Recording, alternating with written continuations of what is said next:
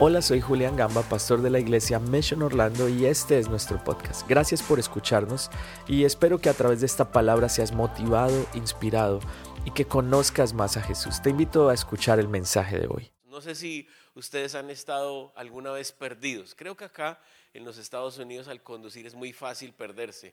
Puede suceder, ¿verdad? Cuando uno no conoce mucho, es fácil llegar a algún lugar donde tiene uno que girar, pero sigue derecho y entonces luego da la vuelta gigante y luego se pierde peor. En fin, cuando se cruzan nuestros caminos es un momento bien confuso y bien difícil. Pero dice la palabra del Señor algo que quiero leerles en esta mañana. Juan, Evangelio de San Juan, el capítulo 11, versículo 17 al 27, en la traducción del lenguaje actual dice, como el pueblo de Betania estaba a unos tres kilómetros de la ciudad de Jerusalén, muchos de los judíos que vivían cerca de allí fueron a visitar a Marta y a María para consolarlas por la muerte de su hermano. Cuando llegó Jesús a Betania, se enteró de que habían sepultado a Lázaro, ¿cuántos días? Cuatro días antes. Al enterarse Marta de que Jesús había llegado, salió a recibirlo y María se quedó en la casa. Entonces Marta le dijo a Jesús, Señor, si tú hubieras estado aquí, mi hermano no habría muerto. Pero a pesar de todo lo que ha pasado, puede decir conmigo, pero a pesar de todo lo que ha pasado, Dios hará lo que tú le pidas. De eso estoy segura, dijo ella. Jesús le contestó, tu hermano volverá a vivir. Y Marta le dijo, claro que sí, cuando llegue el fin, todos los muertos volverán a vivir. Dice, a esto Jesús le respondió, yo soy el que da la vida y el que hace que los muertos vuelvan a vivir. Quien pone su confianza en mí, aunque muera, vivirá. Los que todavía viven y confían en mí, nunca morirán para siempre. ¿Puedes creer esto? Marta le respondió, sí Señor. Di conmigo, yo creo yo creo que tú eres el Mesías, el Hijo de Dios que había de venir al mundo. Qué poderoso es saber esta verdad. Este pasaje comienza hablando algo, acerca de Jesús. Y es que siempre estuvo cerca de donde estaba Lázaro. Y curiosamente, algunos pensamos igual que Marta, la hermana de Lázaro, Jesús llegó tarde, pero no, Jesús nunca llega tarde. En esta temporada nosotros debemos entender que Jesús siempre está cerca. No significa que el que llegue inmediatamente sea sinónimo de que Él está ahí. Porque aunque Jesús estaba cerca de Betania, a solo tres kilómetros de distancia, Él llegó en el momento oportuno. No cuando Marta y María, las hermanas de Lázaro, enviaron un mensaje desesperado, ¿no? Ellas dijeron, Señor, mira Jesús, tu amigo, el que tú amas, o sea, uno de tus mejores amigos, uno de los amigos más amados tuyos, está enfermo. Casi que la tarea era llegar de inmediato a sanar a Lázaro. Pero las cosas no sucedieron como ellas lo estaban esperando. Y muchas veces nosotros enfrentamos el mismo cruce de caminos en nuestra vida. Decimos, Señor, pero si tú estás tan cerca, si yo decidí acercarme a ti, yo estoy yendo a la iglesia, quiero que hagas tal cosa. Y quiero que suceda ahora. La oración no se trata de que Dios haga lo que nosotros queremos. La oración, de hecho, es un cruce de caminos como vemos en este pasaje de la Biblia. Aquí habían caminos cruzados también para muchas personas.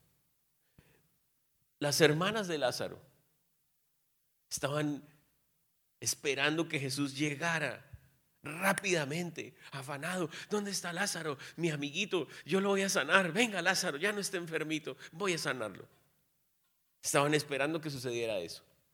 Los judíos, el pueblo de Jesús, que estaba allí en Betania, unos eh, versos antes de este relato, se habían enfurecido con Jesús.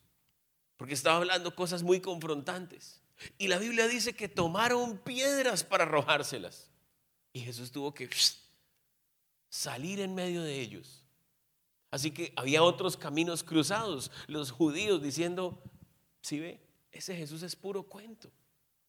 Le dijeron que estaba enfermo su amigo y mire, un día, dos días, no se ha aparecido, ya se le olvidó. No sé si a ustedes les ha pasado algo similar. Estás yendo a la iglesia, mira lo que estás haciendo, estás decidiendo cambiar, te acercaste a Jesús, pero nada ha pasado, tus problemas no se resuelven. Yo creo que Jesús se olvidó de ti. Caminos cruzados, porque los discípulos también estaban a la expectativa, temerosos de ir con Jesús allá, porque le dijeron, Señor, ¿y otra vez vas a volver a ir allá? Si te querían apedrear. Ellos no estaban pensando en su seguridad, estaban pensando en la de ellos.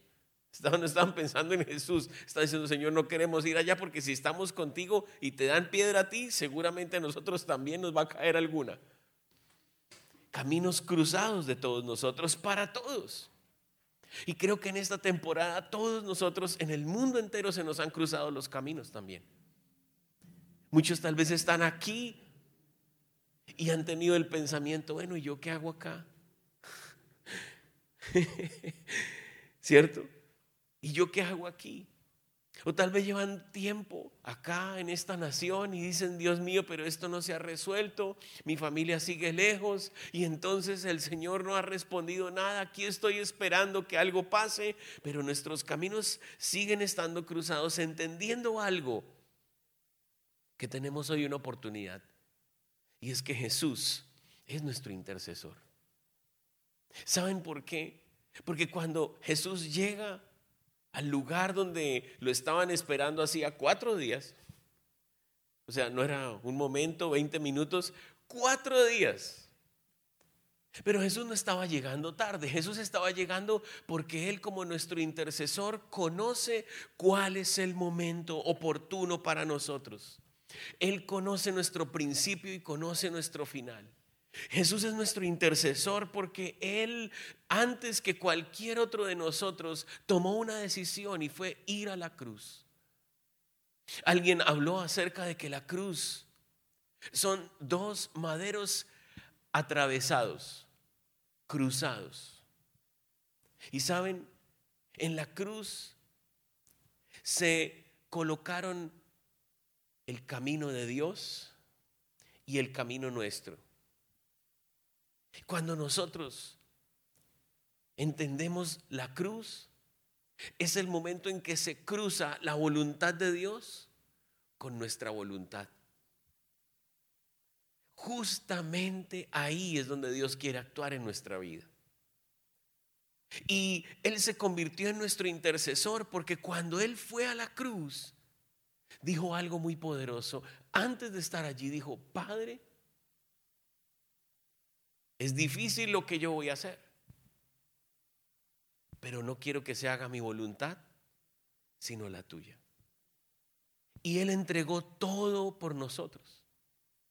Decidió hacer lo que nunca nosotros hemos querido hacer y nos dio ejemplo, dio el primer paso y cuando la hermana de Lázaro se acerca a Jesús le dice, Señor, si tú hubieras llegado aquí, todo esto se nos habíamos ahorrado todos estos problemas, todas estas lágrimas, aquí todo el mundo llorando, estamos pasando un momento muy difícil. Ella dice, sin embargo, a pesar de todo lo que ha pasado, lo que tú pidas, Jesús es nuestro único intercesor. Él es el único que se colocó en medio y por eso aún hoy en día la Biblia dice que Él aún hoy intercede por nosotros ante el Padre. Él puso su cuerpo, su sangre, para darnos esa oportunidad de redención, para darnos esa oportunidad de acercarnos y someternos también a hacer la voluntad del Padre. El apóstol escribió diciendo, con Cristo estoy juntamente crucificado. Entonces ya no es mi voluntad, sino la voluntad de quién? La voluntad de Dios. Y su voluntad para nosotros es buena. El plan que tenían las hermanas de Lázaro era, no, mire, vamos a mandarle un mensaje a Jesús, urgente, un mensajero rápido que vaya corriendo. y que le diga que a Jesús que su amigo, el que más ama, está enfermo. Como él lo ama tanto, seguramente va a dejar todo lo que está haciendo, va a venir corriendo y va a sanar a Lázaro. Nuestro ideal de que Dios nos ama es que hace todo lo que nosotros queremos. Entonces decimos, si Dios me amara, me daría. No, pues si Dios me amara, entonces haría esto. Qué bueno que Dios nos ama tanto que a veces no responde algunas de las oraciones que hacemos. ¿Sí les ha pasado? Yo confieso que Dios me ama tanto que muchas veces no ha dado respuesta a muchas de mis oraciones. Porque eso es como le sucede a los padres con los niños pequeños. Yo ya no tengo niños pequeños. Mis niños son tan pequeños que son de 24 y 20 años.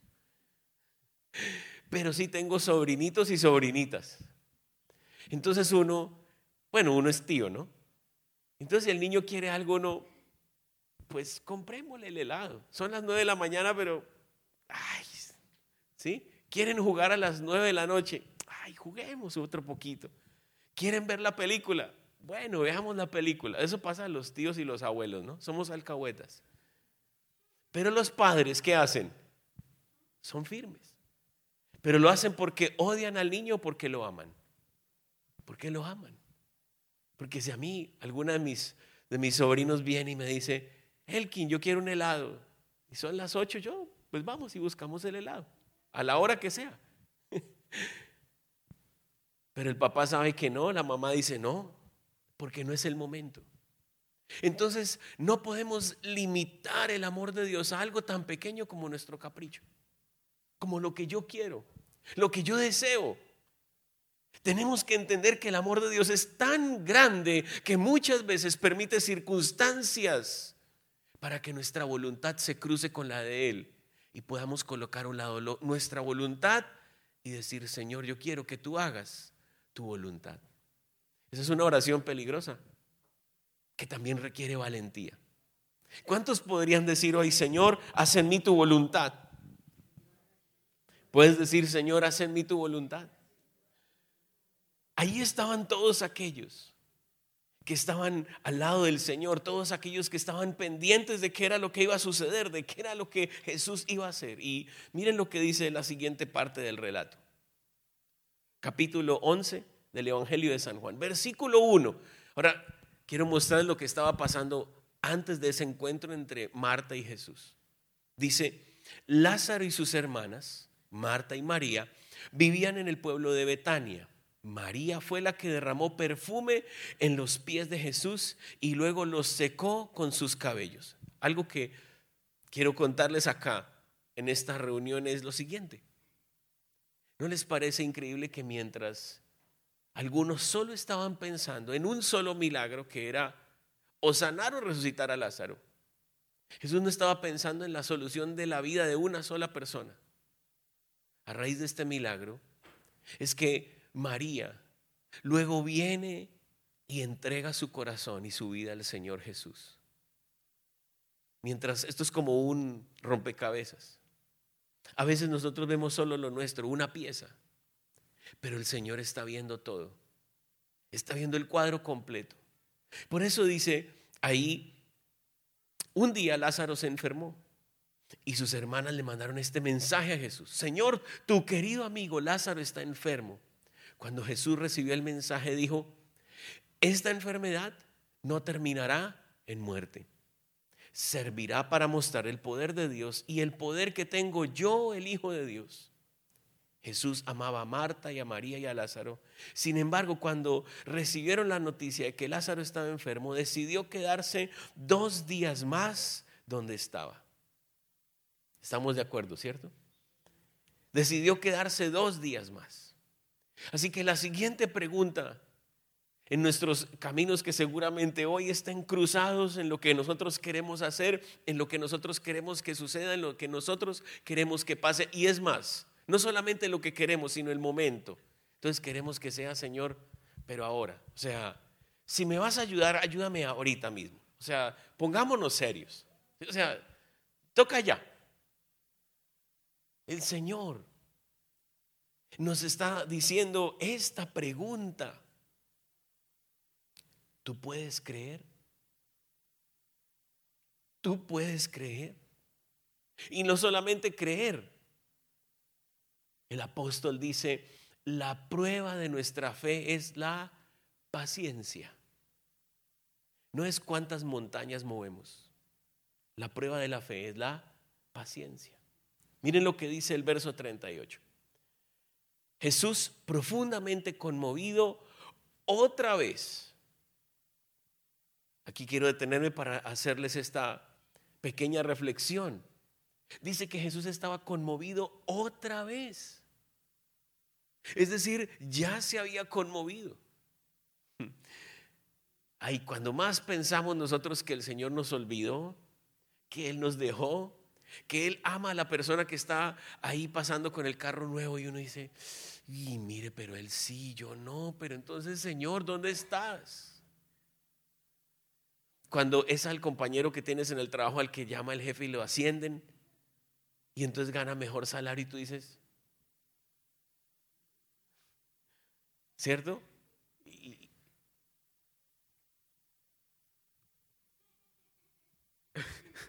no entiendo qué está pasando, Señor. ¿Y por qué no me toca a mí? ¿Por qué los otros salen adelante y yo no? Pero Jesús dice, estaba conmovido. Para los que pensaron al principio que cuando recibió el mensaje Jesús de que no le importó, sí le importó. Se conmovió. Porque sabía lo que las hermanas estaban pasando. Y quiero repetirles esto que les dije al comienzo, Jesús está cerca.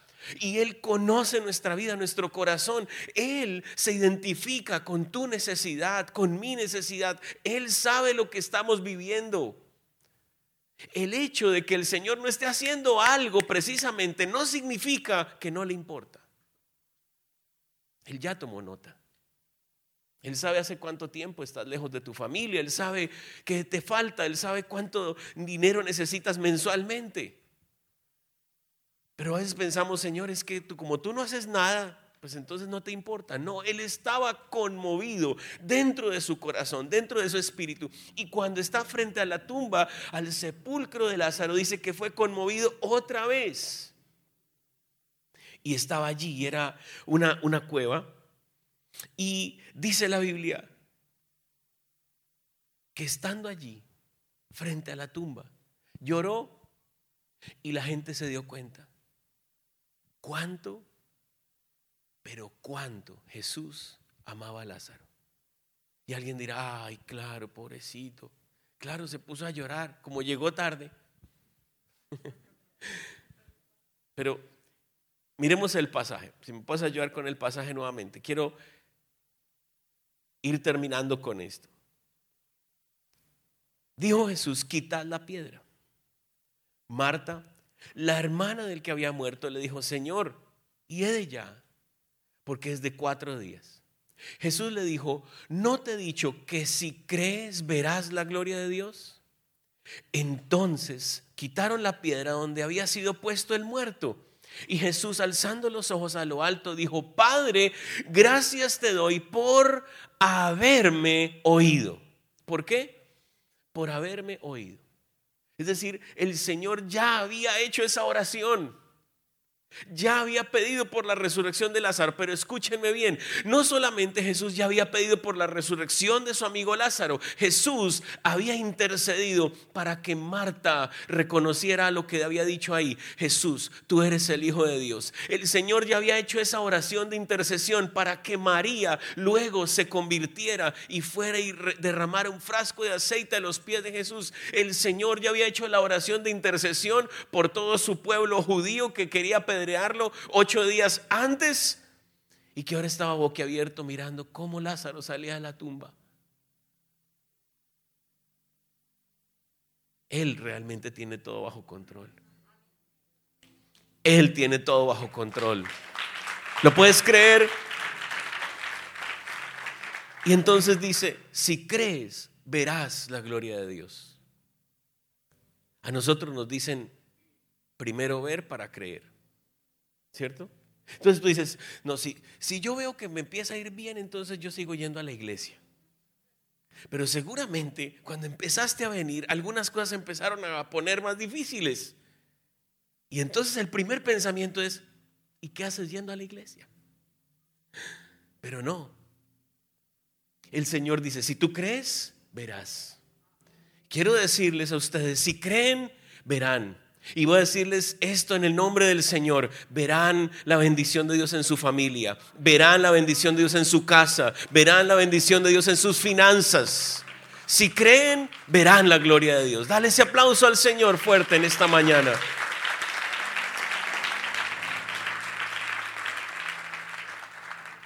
Él era el mismo que había dicho. Por eso los que creen en mí, aunque estén muertos, vivirán. De pronto tú te sientes como ese Lázaro que estaba en la tumba. Cuatro días. Estaba muerto. Ya olía mal. De pronto tus sueños, tus anhelos, tú dices, pero ya pasaron cuatro años, ya pasaron cinco, ya no hay nada que hacer. ¿Se imaginan qué sintió Lázaro cuando de un momento a otro empezó a escuchar voces? Y todo lleno de vendas, medio abrió un ojo por allá así. Y vio que estaba en un lugar absolutamente oscuro, pero de un momento a otro empezó a salir una lucecita. Y él así mirando como, ¿qué pasó? Cuando escucha la voz de su amigo diciéndole, Lázaro, ven fuera. Era su momento, era su tiempo, era su instante. Y salió atado los pies y las manos, se imaginan tratando de hacer equilibrio y saltando allá para salir de la tumba. Jesús sabía cuál era el tiempo de él. Jesús sabe cuál es tu tiempo, cuál es tu momento. Estás a punto de ver esa luz. Estás a punto de ver cómo se corre la piedra. Estás a punto de ver los milagros más grandes en tu vida. Quiero decirte, persevera. Haz oraciones peligrosas donde digas, Señor, haz tu voluntad en mí.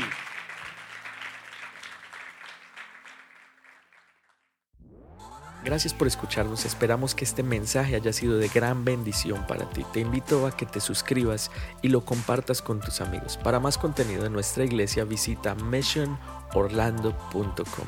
Que Dios te bendiga.